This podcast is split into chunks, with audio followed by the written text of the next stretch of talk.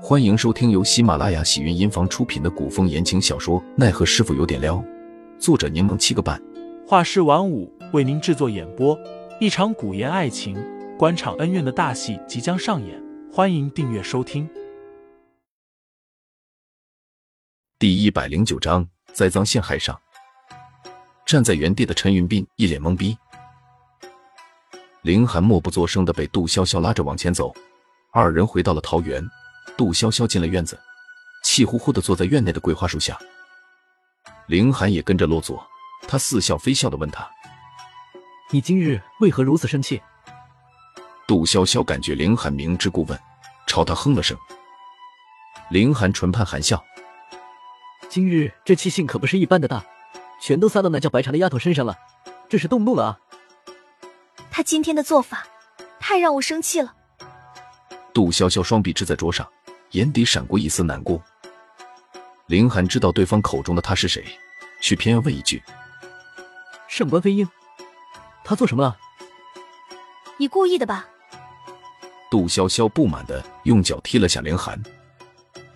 你明知道他今日就是特意带你过来的，又恰好让你们看到刚刚那容易让人误会的一幕的。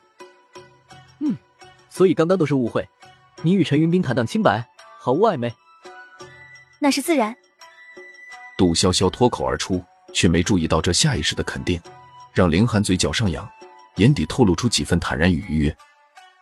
我和陈云斌是朋友，平日里是可以开开玩笑，但若玩笑过了，让我们为此心生不自在，又或者为了避嫌而日渐疏远，那我就少了一个朋友了。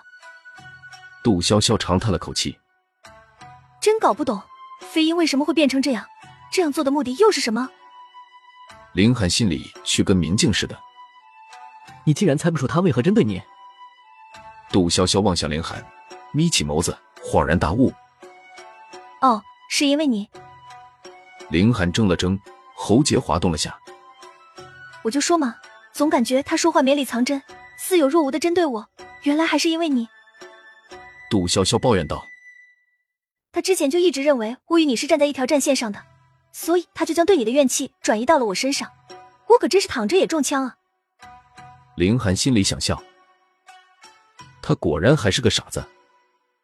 杜潇潇吐槽完林寒，抬着下巴一脸张扬：“我不管他是不是已经暗中让人监视我，我今日所作所为也是想告诉那些个什么白茶、绿茶的，我一向跋扈泼辣，没事不要招惹我。”杜潇潇说着看了眼林寒：“你也小心点，不要招惹有夫之妇。”林寒失笑：“遵命。”杜潇潇此刻处在下毒事件的关键节点，可上官飞鹰又安排人注意他的一举一动，于是他找来小峰，让他与望梅园的人少有往来。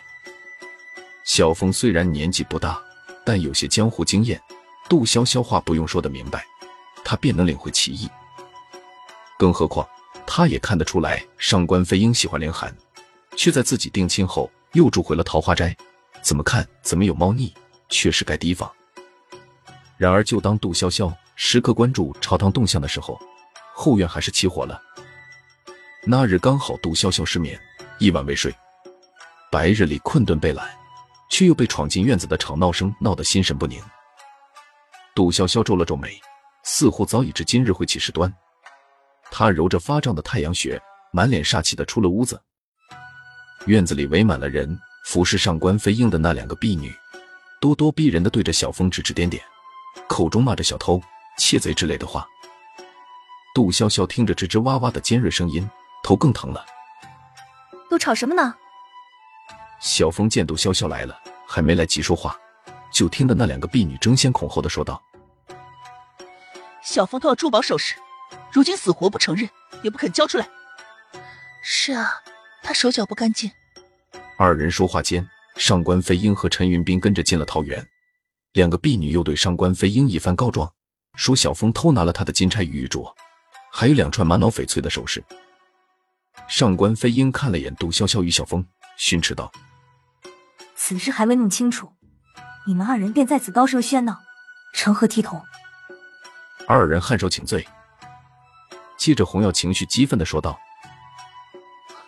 可是主子，咱们不可纵容下人们乱拿东西，私藏主人家的财物啊！”白茶跟着附和。是啊，主子，那金钗和玉镯可是大人赠给您的，可价值不菲。上官飞鹰听罢，望向杜潇潇。杜潇潇一夜未睡，困倦的眼睛都睁不开。他靠在红七郎柱上，慵懒的问道：“小风，到底怎么回事？”听众老爷们，本集已播讲完毕，欢迎订阅专辑，投喂月票支持我，我们下集再见。